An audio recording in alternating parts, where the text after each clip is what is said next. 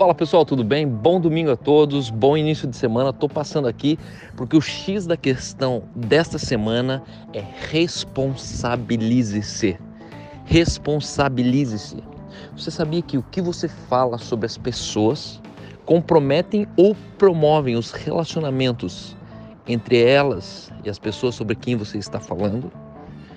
Olha que interessante, esses dias atrás eu fui contar para minha mãe um episódio de um, de um amigo muito querido, muito próximo nosso, de muito longas datas, desde o tempo que minha mãe veio é, da Alemanha para o Brasil e casou com meu pai e foram uma das primeiras pessoas que ela conheceu em território brasileiro, nacional e são mais de 50 anos de, de relacionamento já. E algo muito terrível aconteceu nessa família e foi um relacionamento muito sério entre o vô com a neta, uma criança, e eu fui intuitivamente fui contar para minha mãe é, aquilo. E naquela hora eu tive um choque de realidade com essa palavra, responsabilize-se. E nessa hora minha consciência falou assim, Cal, o que você falar para sua para sua mãe agora vai determinar e impactar a relação que ela tem de 50 anos com essa pessoa. E aí foi que eu entendi que nós precisamos manter consciência sobre a responsabilidade que as nossas palavras têm sobre os relacionamentos de terceiros. As suas palavras podem formar ou deformar relações preciosas, relações antigas, relações que levaram muito tempo muito custo, muito investimento para serem construídas. E às vezes, em um depoimento de algo que aconteceu entre eu e alguém que não tem nada a ver com o resto do mundo, eu pego esse depoimento, embora legítimo, e falo para a outra pessoa. E isso, na verdade, deprecia uma relação que às vezes levou décadas para ser construída.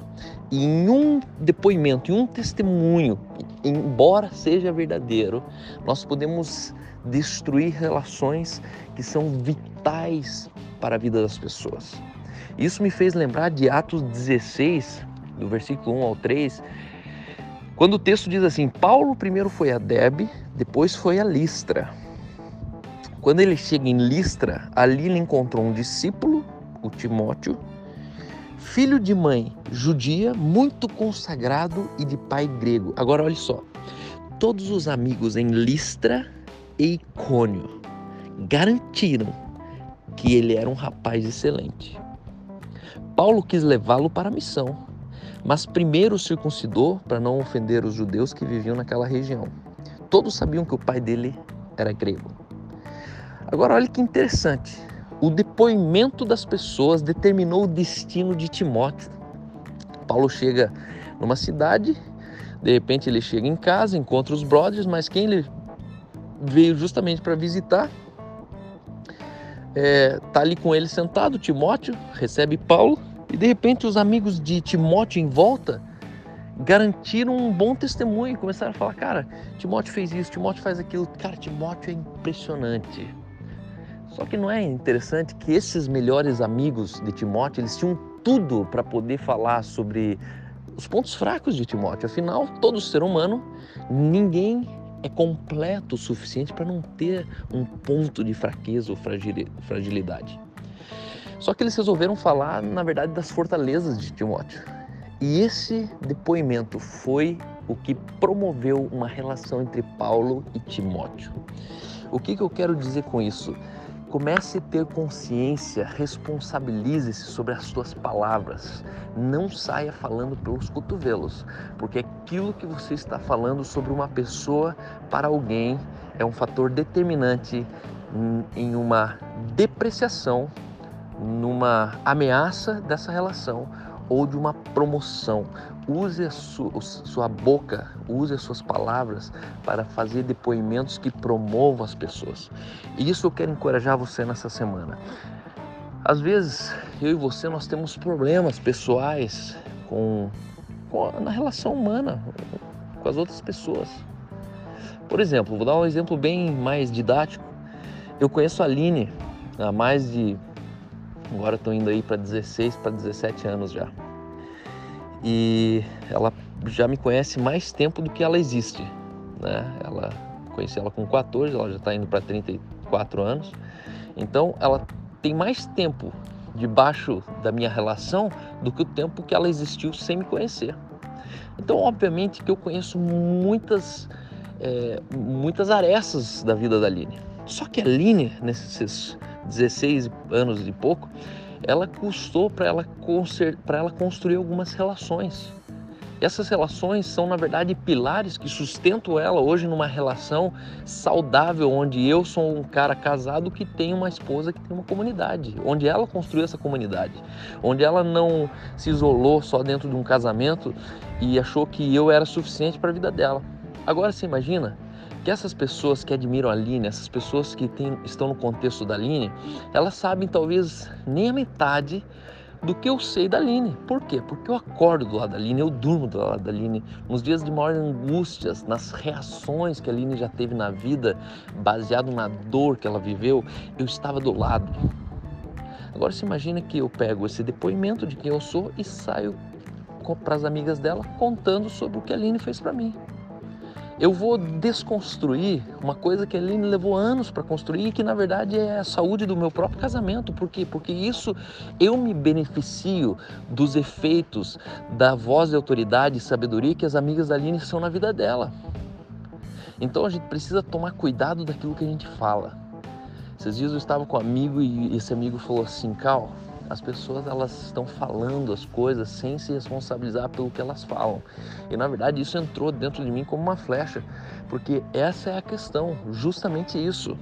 Ei, a Bíblia diz que a língua, o, da sua língua, o seu ventre se fartará. Sabe isso, o que isso quer dizer? Que tudo que você fala é tudo aquilo que você, você mesmo vai ter que engolir. Você se alimenta das suas palavras você se farta, a sua fome, a sua sede interna, ela se, se completa baseado nas palavras que você fala. E aquilo que a gente fala é uma semeadura, uma semente.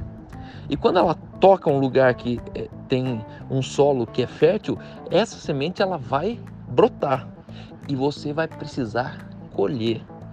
Entenda uma coisa: semear é facultativo semear opcional. Você pode semear o que você quiser, mas a colheita ela vai ser obrigatória. Aquilo que o homem semeia está escrito, isso também ele ceifará, isso também ele colherá. Talvez você não se importa muito com o que você semeia. Por isso você semeia coisa boa, semeia coisa não tão boa, às vezes você semeia coisa terrível, coisa ruim mesmo. Mas tenha uma certeza, você teve a opção de semear ou não semear.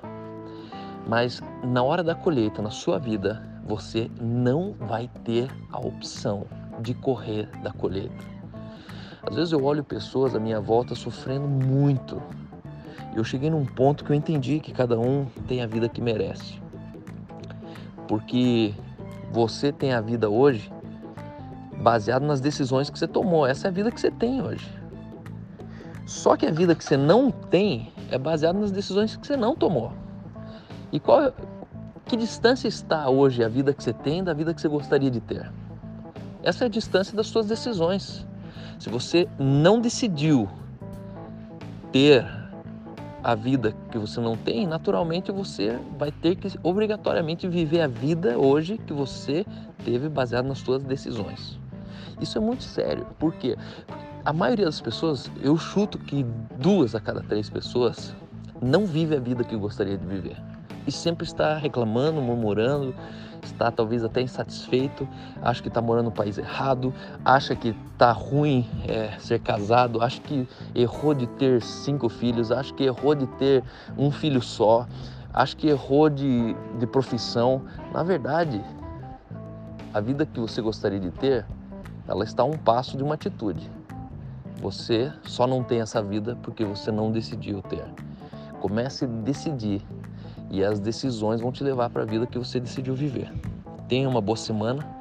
Eu espero que você é, pense sobre isso durante essa semana e proteja algumas relações que talvez você vai ter muita legitimidade em falar algumas coisas, de pessoas para outras pessoas, mas guarda elas para você. Talvez os prejuízos que já teve entre você e essa pessoa são suficientes. Não estenda esses prejuízos nos relacionamentos para outras pessoas, tá bom? Um grande abraço. Hoje eu fui numa igreja maravilhosa aqui perto de Frankfurt. Eu continuo aqui na Alemanha. É, acabamos de nos recuperar aqui de uma catapora muito violenta que pegou a Aline aqui. Foram 10 dias. Ela chegou aí para o hospital. É, superamos isso. Né? O vírus chegou praticamente no cérebro dela. Fez um, uma terapia intensiva antiviral aqui.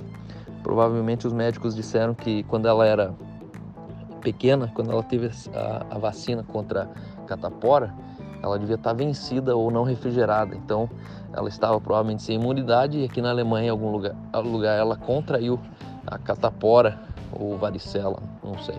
Mas enfim, estamos bem, já nos recuperamos, com altas expectativas.